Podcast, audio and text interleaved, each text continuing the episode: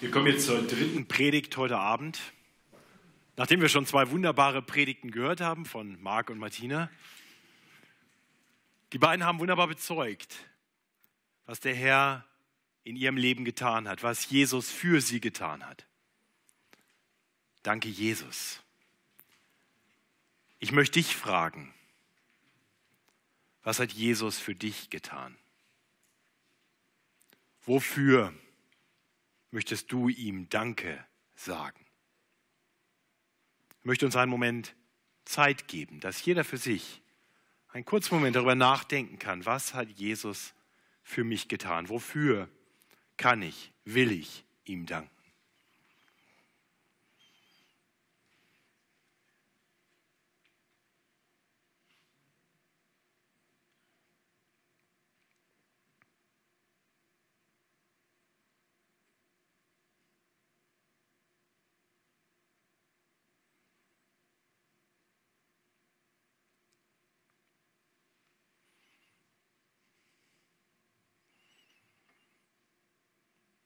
Lieber Herr Jesus, du weißt, was ein jeder in seinen Gedanken, in seinem Herzen gerade gedacht hat, wofür wir dir gedankt haben.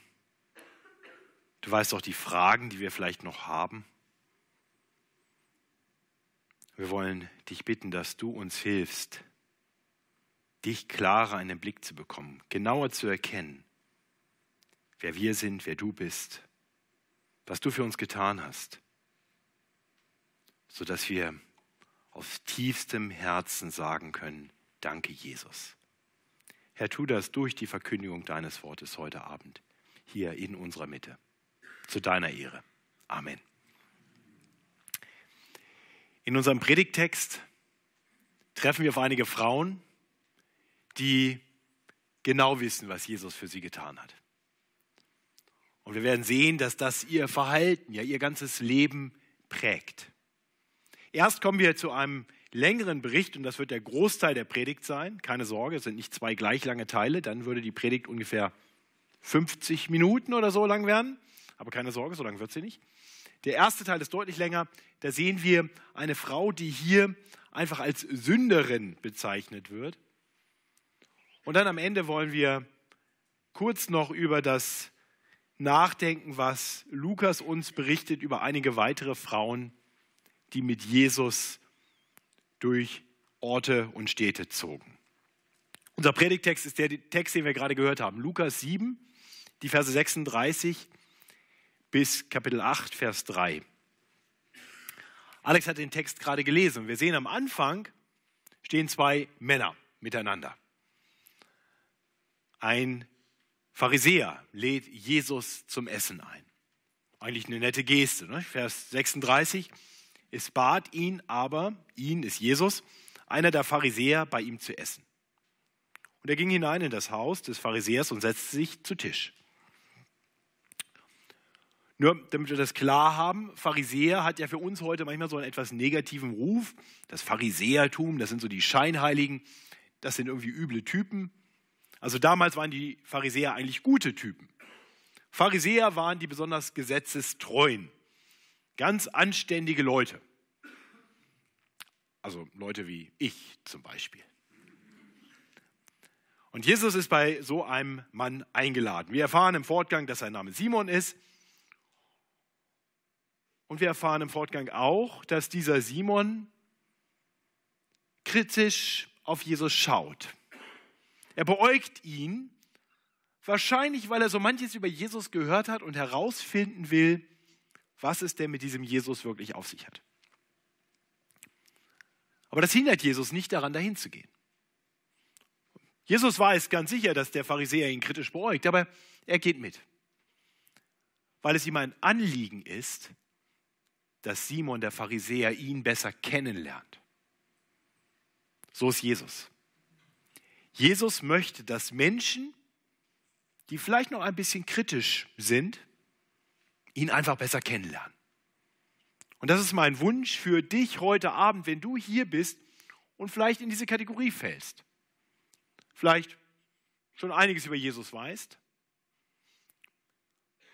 aber vielleicht noch nicht so ganz genau weißt, was du eigentlich von ihm halten sollst. Schön, dass du hier bist. Das ist ein guter Ort in der Gemeinde des Herrn Jesus Christus. Jesus hat sich mit solchen Leuten gerne zu Tisch gesetzt. Das heißt, wirklich zu Tisch gesetzt hat er sich eigentlich nicht. Die Mahlfeiern fanden damals etwas anders statt als heute. Heute setzt man sich tatsächlich auf einen Stuhl, an einen Tisch. Damals, ihr habt vielleicht schon mal so, so Bilder gesehen, da lag man mehr so auf einem Divan. Ja, man lag so auf der Seite, so im Halbkreis oder in einem ganzen Kreis, die Füße nach hinten weggestreckt und man, man aß miteinander. Muss ganz gemütlich gewesen sein. So eine Feier lief oder so ein Mahl lief auch ein bisschen anders ab, als das bei uns heute der Fall wäre. Wenn ich Leute zum Essen einlade, dann klingeln die, dann mache ich die Tür auf, dann kommen die rein, mache ich die Tür zu und dann setzen wir uns hin. Aber diese Form von Privatsphäre gab es damals noch nicht. Man kam zu einem Essen und dann kamen weitere Gäste. Das war ganz normal. Man kam einfach dazu, man setzte sich mit hin. Beziehungsweise man setzte sich außen rum. Die Eingeladenen am Tisch, die aßen. Und wenn so ein Pharisäer einlud, dann waren die Gespräche meist sehr interessant. Und da kamen Leute aus der Ortschaft, aus dem Dorf, aus der Nachbarschaft, die kamen dazu und hörten mal zu. Es war ein Kommen und Gehen bei solchen Anlässen. Und von daher ist es eben auch gar nicht so ganz überraschend, dass auf, eine, auf einmal eine Frau da auftaucht. Wenn ihr jetzt weiterlesen, nicht, dass ihr euch fragt, wie kam die da überhaupt rein? Man konnte da einfach dazugehen. Man sollte eben nur dann außen stehen bleiben. Man war ja nicht zu Tisch geladen. Nun, wir lesen ab Vers 37, was geschieht. Und siehe, eine Frau war in der Stadt, die war eine Sünderin. Als sie vernahm, dass er, Jesus, zu Tisch saß im Haus des Pharisäers, brachte sie ein Glas mit Salböl und trat von hinten an zu seinen Füßen, weinte und fing an, seine Füße mit Tränen zu benetzen und mit den Haaren ihres Hauptes zu trocknen und küsste seine Füße und salbte sie mit Öl, mit Salböl.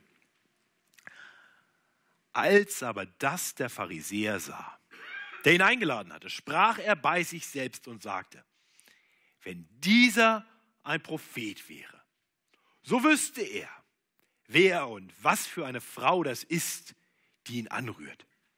Denn sie ist eine Sünderin. Ja, also wir müssen uns ein bisschen in die, in die Situation der, der Tischrunde da hineinversetzen.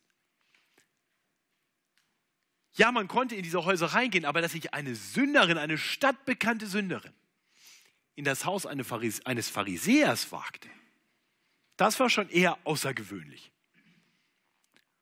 Und was sie dann tut, ist ein absolutes No-Go, das ist ein Tabubruch. Man hat sich schön außen mit Abstand von der Gesellschaft zu halten, man darf zuhören, aber bitte nicht anfassen. Und die geht zu Jesus hin und heult ihm die Füße voll, warum auch immer. Und was sie dann macht, ist, ist noch schlimmer. Also Frauen hatten damals ihr Haupt zu bedecken. Was macht die? Die bedeckt ihr Haupt nicht, die lässt ihr Haar runter und fängt an, mit ihren eigenen Haaren seine Füße abzuwischen. Absolut skandalös, das geht ja gar nicht.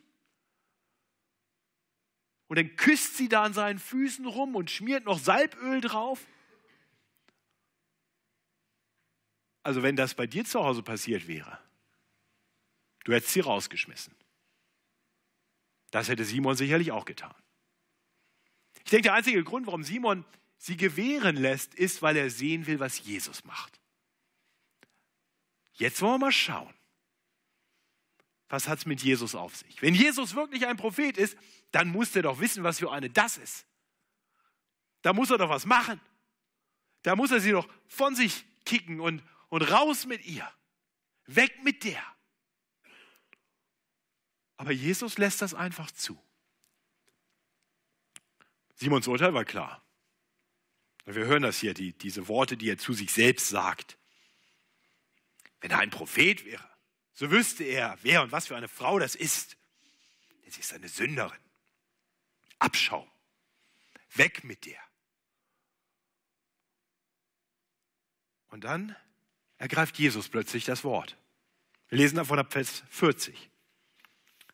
Simon, ich habe dir etwas zu sagen. Ja, aber sprach Meister, sag es. Ein Gläubiger hatte zwei Schuldner. Einer war 500 Silbergroschen schuldig, der andere 50. Da sie aber nicht bezahlen konnten, schenkte er es beiden. Wer von ihnen wird ihn am meisten lieben? Also ich denke, Simon hat gesagt, okay, Jesus, hallo? Was ist, was ist denn das jetzt? Äh, hast du noch nicht mitgekriegt, wir haben hier gerade ein kleines Problem. Und du machst hier so eine komische Quizfrage auf. Hallo? Aber okay, die Frage ist ja einfach genug. Also ich denke natürlich, den, den er am meisten geschenkt hat. Das erste Vernünftige, was Jesus aus Sicht des Simons an diesem Tag tut, ist, er erkennt die große Weisheit von dem Pharisäer Simon an, als er sagt, du hast recht geurteilt. Aber Jesus war noch nicht fertig. Und er wandte sich zu der Frau und sprach zu Simon. Siehst du diese Frau? Hallo, Sie, Jesus? Siehst du diese Frau? Wer hat die nicht gesehen? Siehst du diese Frau? Ich bin in dein Haus gekommen.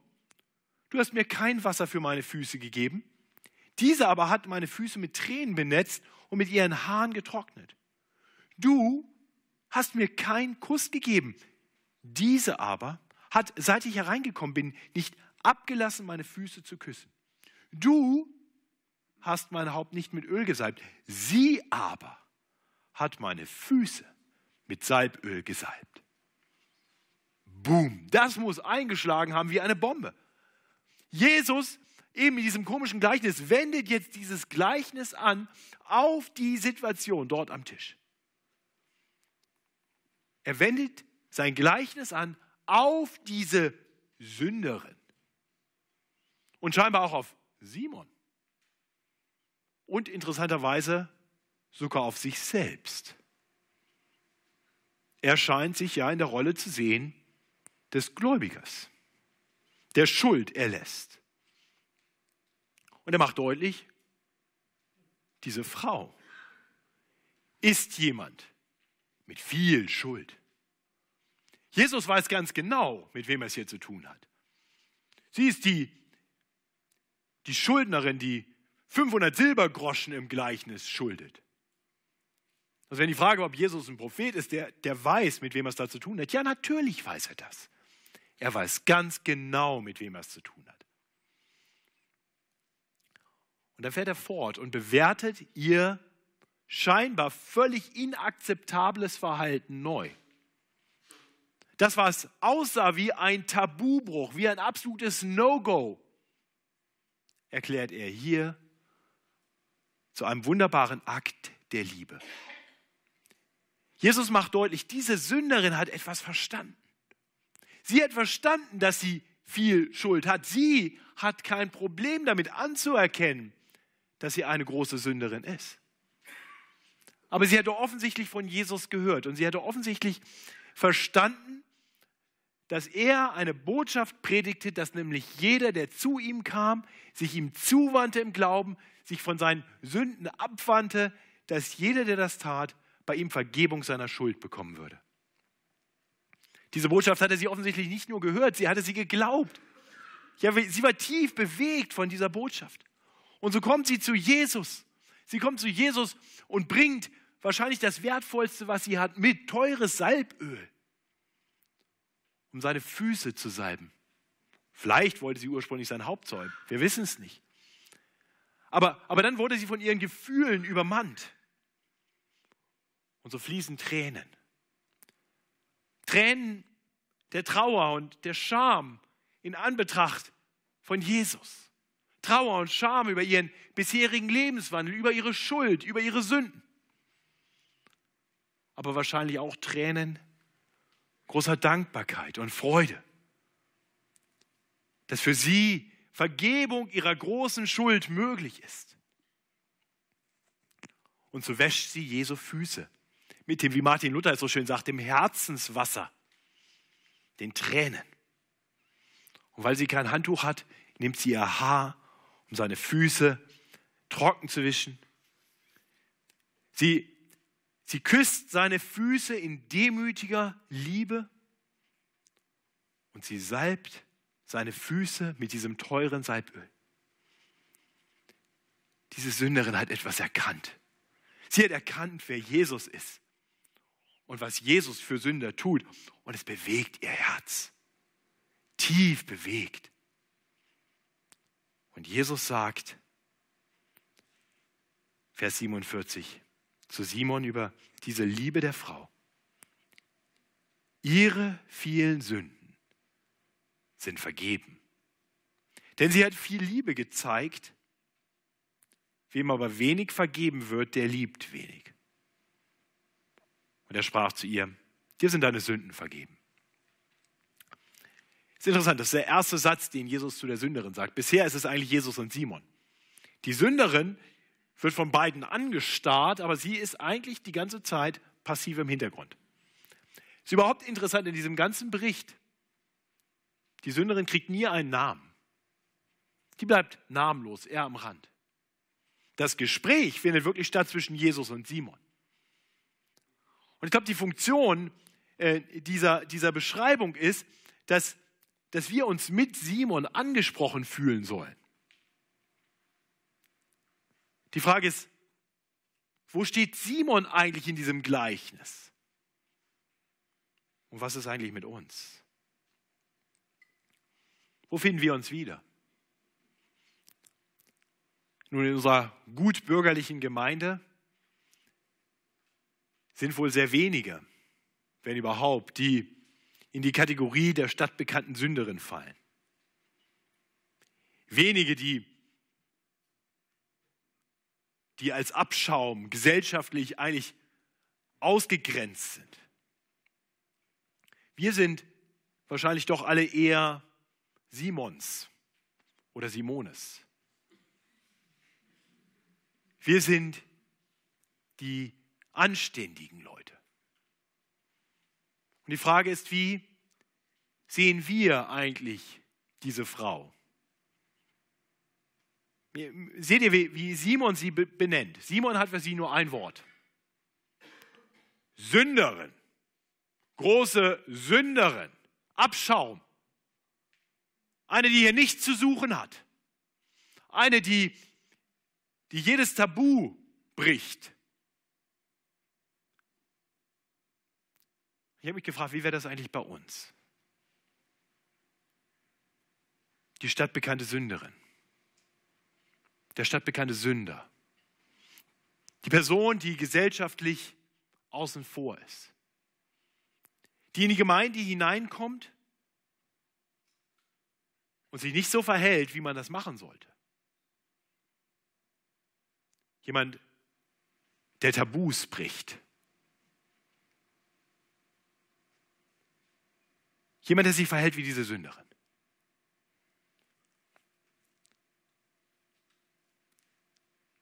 Ich habe mich gefragt, wie würde ich mich verhalten? Würde ich diese Frau ansehen, wie Simon es tat? Oder würde ich sie ansehen, so wie Jesus es tat? Ich weiß es nicht genau. Ich bete, dass mein Herz immer mehr dahin kommt, dass ich sie so ansehe, wie Jesus sie sieht. Das bete ich für uns als Gemeinde. Dass wir immer mehr ein Ort werden, wo jeder herzlich willkommen ist. Jeder, der Jesus nahe kommen will, ist herzlich willkommen. Und wenn die sich nicht ganz so verhalten, wie wir das gewohnt sind, wie das vielleicht gut und richtig ist, dann ist das erstmal völlig nebensächlich. Hauptsache, diese Person lernt Jesus kennen, kommt zu Jesus. Nun, Simon verdammt diese Sünderin. Er nennt sie nicht mal Frau. Jesus beschreibt sie als Frau. Er nennt sie nur Sünderin. Aber die Frage geht ja noch weiter. Okay, wo ist denn jetzt eigentlich Simon in diesem Gleichnis? Jesus beschreibt ja zwei Personen. Eine einen Schuldner mit 500 Silbergroschen in der Kreide stehend und einen mit nur 50. Die logische Schlussfolgerung ist, er denkt, Simon, bist du nicht vielleicht so der 50 Silbergroschen-Typ? Und Simon hat das wahrscheinlich nicht so gesehen. weil er nicht das tut, was der 50 Silbergroschen-Typ tun sollte. Nicht wer viel Schuld hat und die vergeben bekommt, liebt viel. Wer weniger Schuld hatte und weniger Vergebung braucht, liebt eben etwas weniger. Aber wie ist das? Wie ist das bei Simon? Liebt er Jesus? Jesus spricht das hier ganz direkt an. Er spricht Simon ganz direkt an. Das ist total herausfordernd. er sagt dreimal, du, du hast mir nicht mal Wasser gegeben für meine Füße, diese aber mit Herzenswasser meine Füße gewaschen. Du hast mich nicht mal so begrüßt, wie man einen Gast begrüßen sollte, nämlich mit einem Bruderkuss. Diese küsst meine Füße. Du hast nicht mal das getan, was man für gewöhnlich in einem guten Hause tat, wenn Gäste kämen, kamen, das Haupt gesalbt mit einem normalen Öl. Sie hat sogar mit Salböl meine Füße gesalbt. Auf gut Deutsch, du hast selbst das bisschen Liebe, das man hätte erwarten sollen von dir, nicht gezeigt. Klar, du hast mich zum Essen eingeladen, ich darf an deinem Tisch sitzen. Aber liebst du mich? Das ist die Frage, die ich dir heute Abend stellen möchte. Ja, du bist bei Jesus am Tisch sozusagen. Du bist heute hier. Es ist gut, dass du hier bist. Jesus hat einen Platz in deinem Leben. Ich glaube, das würden wir alle sagen aber liebst du ihn?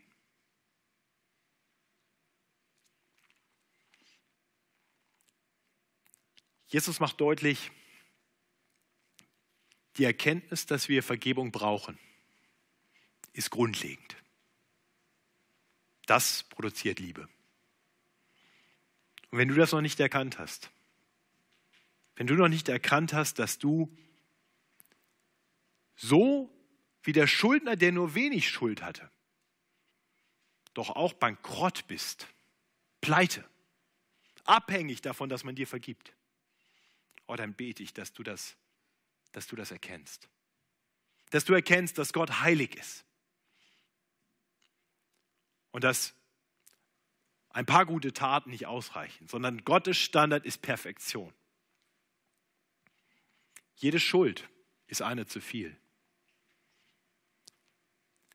Ich befürchte, wir reden uns manchmal ein, da ist ja nicht so viel oder da ist gar nichts. Das hat Simon wohl getan. Aber natürlich ist das Schuld.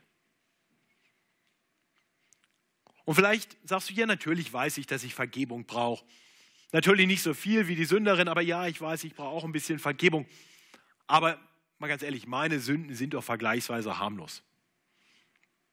Vielleicht hast du ein bisschen mit Pornografie zu tun, aber das macht ja Machen ja so viele. Tut ja keinem weh. Oder du bist ein bisschen geizig. Geiz. Naja.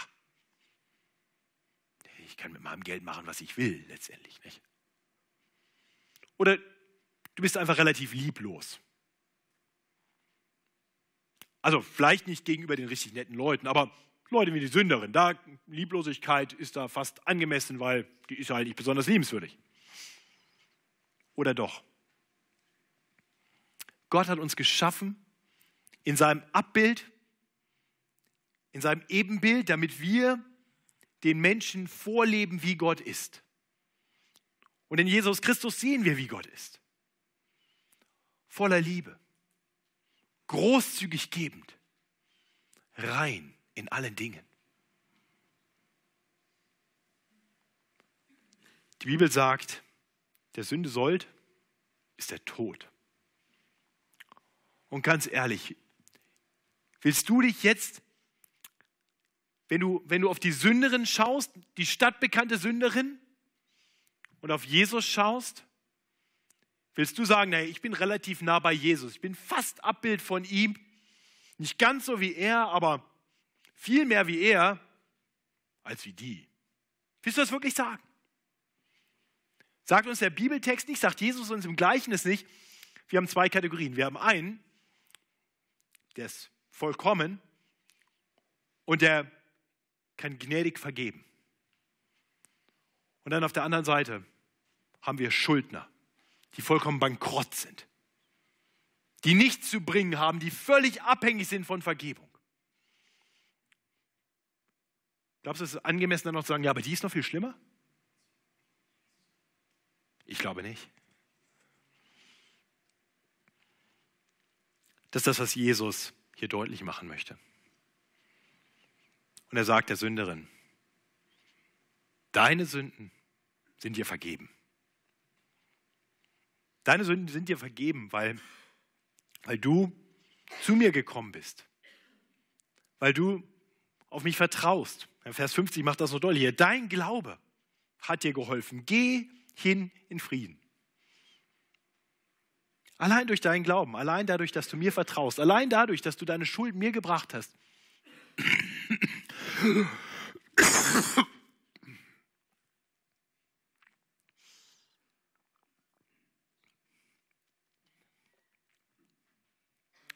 kennt ja schon, Stimme kommt gleich wieder.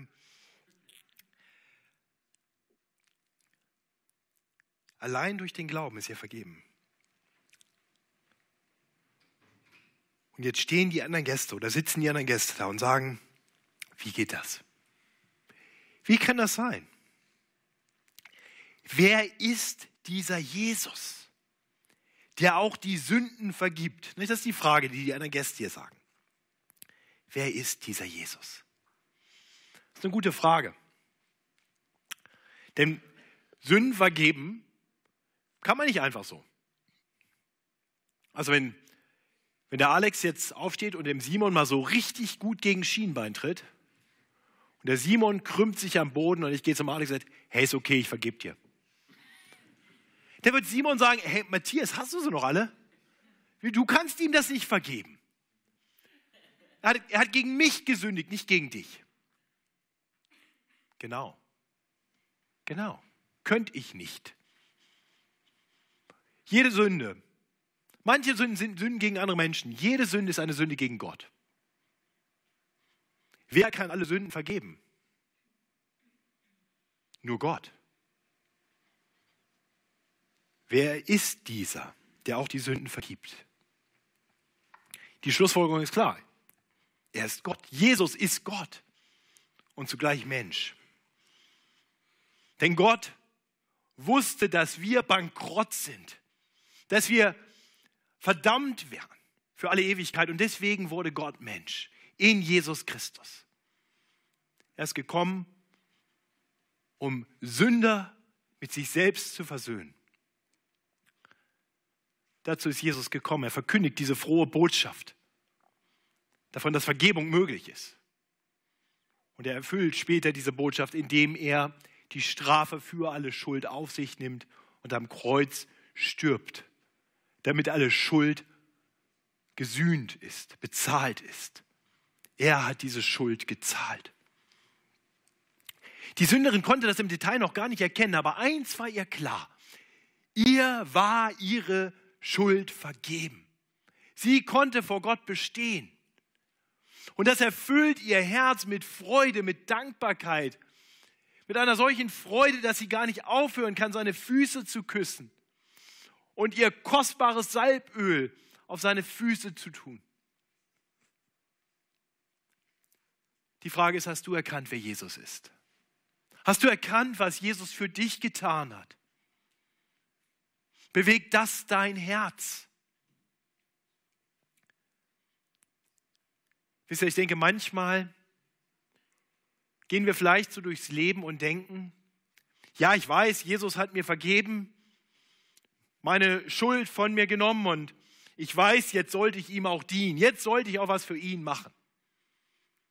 Das ist jetzt wahrscheinlich nur fair so. Prit pro quo. Ja, er hat so viel für mich getan, jetzt muss ich und will ich auch. Und vielleicht hörst du das in einer Predigt oder liest die Bibel oder betest und denkst drüber nach und dann nimmst du dir vor, okay, Jesus, ich will dir jetzt konsequenter dienen, ich will mehr für dich tun. Warst du schon mal in so einer Situation? Ich möchte mehr für Jesus tun. Ich hoffe, die allermeisten nicken. Wie lange hat das funktioniert? Das ist ja ehrlich, ne? Sehr kurz. Wisst ihr, das Problem ist, dass wir vielleicht manchmal auch noch nicht so genau erkannt haben, wer Jesus ist und denken, das ist immer noch so dieser, der unsere, unsere Schuld gesühnt hat und jetzt hat er den Schuldschein und guckt immer noch mal drauf und sagt, also, weißt du eigentlich, was ich alles für dich getan habe? Martina hat das so wunderbar gesagt von ihrem Zeugnis. Ein für allemal ist deine Schuld bezahlt. Jesus holt nicht immer wieder den Schuldschein raus und sagt, hier, guck mal, jetzt bist aber du dran. Was sagt Jesus zu dieser Sünderin? Dein Glaube hat dir geholfen. Geh hin in Frieden. Du hast Frieden mit Gott. Du bist befreit. Es gibt keine Verdammnis mehr für die, die in Christus Jesus sind. Geh, du bist frei. Du musst jetzt nicht Gegenleistungen bringen. Du bist frei.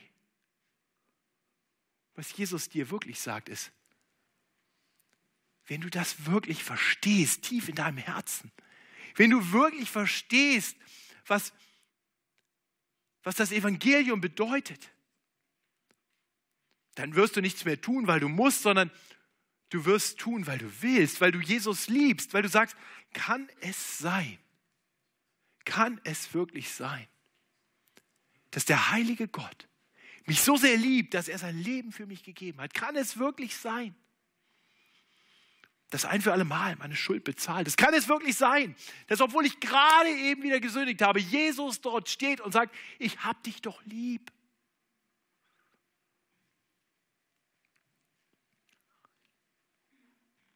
Ich wünsche dir, dass du das verstehst. Denn das wird verändern, wie du lebst.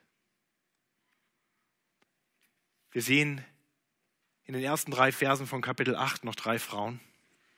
Eigentlich noch einige mehr, aber drei werden namentlich erwähnt. Die wussten, wer Jesus ist. Die erlebt hatten, was Jesus für sie getan hatte. Sie liebten Jesus und lebten mit ihm. Ich lese uns diese Verse nochmal vor. Es begab sich danach, dass er Jesus durch Städte und Dörfer zog und predigte und verkündigte das Evangelium vom Reich Gottes. Und die zwölf waren mit ihm. Dazu einige Frauen, die er gesund gemacht hatte von bösen Geistern und Krankheiten, nämlich Maria, genannt Magdalena, vor der sieben böse Geister ausgefahren waren, und Johanna, die Frau des Chusas, eines Verwalters des Herodes und Susanna und viele andere, die ihm dienten mit ihrer Habe. Wiederum, diese Frauen lebten noch auf der anderen Seite vom Kreuz. Die, die konnten noch nicht erkennen, was wir heute erkennen können. Und doch hatten sie erlebt, dass Jesus der Bringer einer frohen Botschaft ist. Sie zogen mit ihm und hörten, wie er in den Städten und Dörfern predigte und das Evangelium vom Reich Gottes verkündete. Sie hörten immer wieder diese Botschaft, dass Vergebung von Sünde möglich ist. Und mehr noch, sie erlebten, dass Jesus Macht hatte, ihnen Gutes zu tun. Er hatte einige von ihnen geheilt. Und sie kamen wahrscheinlich aus ganz unterschiedlichen Hintergründen. Hier lesen wir ja von, von der Johanna, die, die die Ehefrau war von einem, von einem Mann, der Verwalter des Herodes war, also wahrscheinlich ein sehr wohlhabender, gut situierter Mann. Aber all diese Frauen gehen mit Jesus. Das heißt ja, sie dienten ihm mit ihrer Habe. Sie gaben sich ihm hin. Warum taten sie das? Weil sie ihn liebten. Und weil sie wollten, dass diese frohe Botschaft weitergeht. Sie stellten sich ganz in Jesu Dienst damit er durch die Städte und Dörfer ziehen konnte, um diese wunderbare Botschaft weiterzusagen. Oh, wie wäre das, wenn wir eine Gemeinde sind, die das gleiche Anliegen hat? Wenn wir sagen, wir stellen uns ganz in den Dienst dieser Botschaft, dieser freimachenden Botschaft, dieser Botschaft, die uns erreicht hat, die unsere Herzen verändert hat. Unser Anliegen ist, dass noch viele diese Botschaft hören. Egal, ob die sich nicht so verhalten, wie wir das für gut und richtig halten, egal ob das stadtbekannte Sünder sind, sie brauchen das alle. Diese Stadt braucht Vergebung ihrer Schuld. Die Menschen brauchen Vergebung ihrer Sünden. Wir dürfen ihnen diese Botschaft bringen. Aber wir werden das nur tun,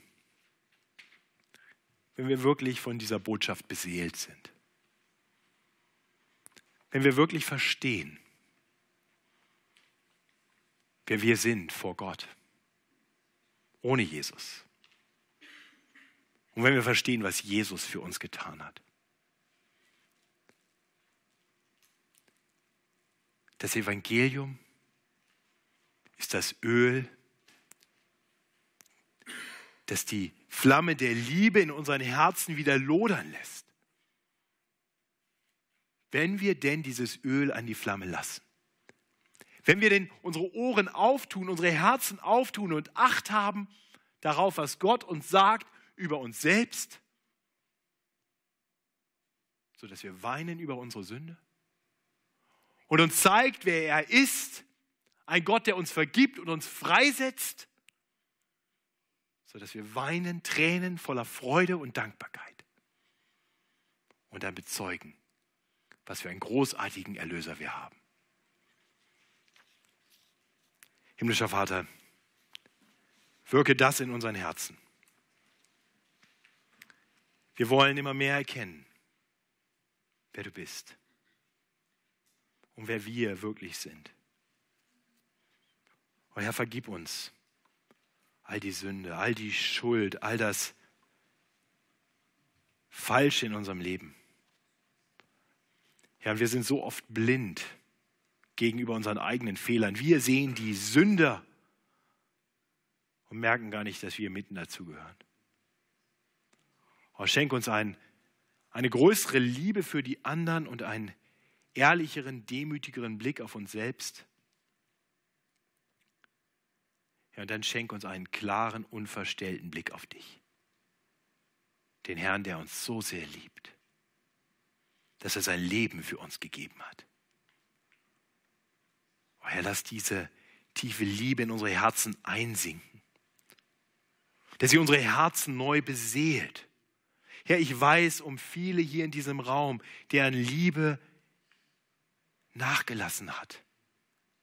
Ich weiß, dass das für mein eigenes Leben immer wieder gilt. Herr, ich weiß, ich brauche diese Botschaft genauso dringend wie, wie wahrscheinlich viele andere hier im Raum wirke du durch deinen Geist, dass wir klar erkennen,